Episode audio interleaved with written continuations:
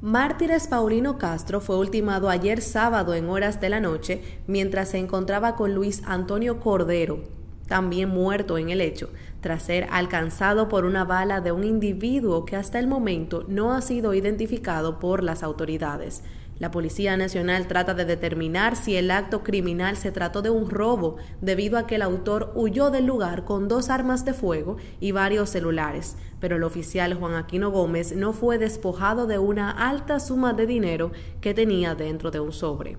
Otra versión que maneja el cuerpo del orden es que podría haberse tratado de un acto de sicariato debido a las andanzas de Paulino Castro en el mundo del narcotráfico. De acuerdo con su expediente judicial, el romanense había sido extraditado a Estados Unidos desde República Dominicana en el año 2001, donde lo condenaron a 94 meses de prisión por narcotráfico. Paulino Castro fue hallado culpable de tener nexos con el narcotráfico de estupefacientes a Puerto Rico, usando a República Dominicana como puente, según determinó el tribunal donde fue juzgado.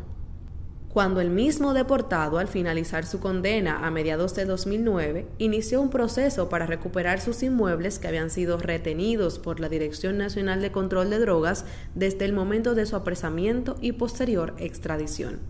Nueve años después, el entonces juez de la segunda sala de la Cámara Civil y Comercial del Juzgado de la Primera Instancia del Distrito Nacional, Pedro Reinaldo Vázquez Lora, dispuso devolver más de 500 millones de pesos en bienes muebles e inmuebles a mártires Paulino Castro, a quien le fueron incautados a raíz de un proceso que culminó con su extradición hacia Estados Unidos.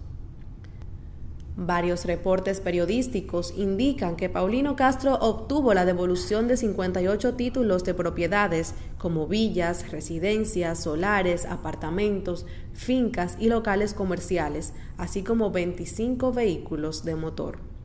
El juez observó para entonces que no existía una sentencia que disponga el decomiso de estos bienes y consideró que en el caso fueron conculcados al principio de seguridad jurídica y transgredida los artículos 8 y 3 de la Constitución de la República y dispuso la devolución de los bienes de forma inmediata. Vázquez Lora acogió un recurso de amparo a favor de Paulino Castro, por medio del cual impuso una multa de 500 mil pesos por cada día que el Consejo Nacional de Drogas, el Comité Nacional de Lavado de Activos y la Oficina de Custodia de Bienes Incautados pasaran antes de que entregaran los bienes al empresario. Las autoridades no descartan ninguna posibilidad de lo que haya sido el motivo principal que resultó en la muerte de Paulino Castro y Antonio Cordero, mientras dicen que no pueden dar más detalles ya que se encuentran en proceso de investigación.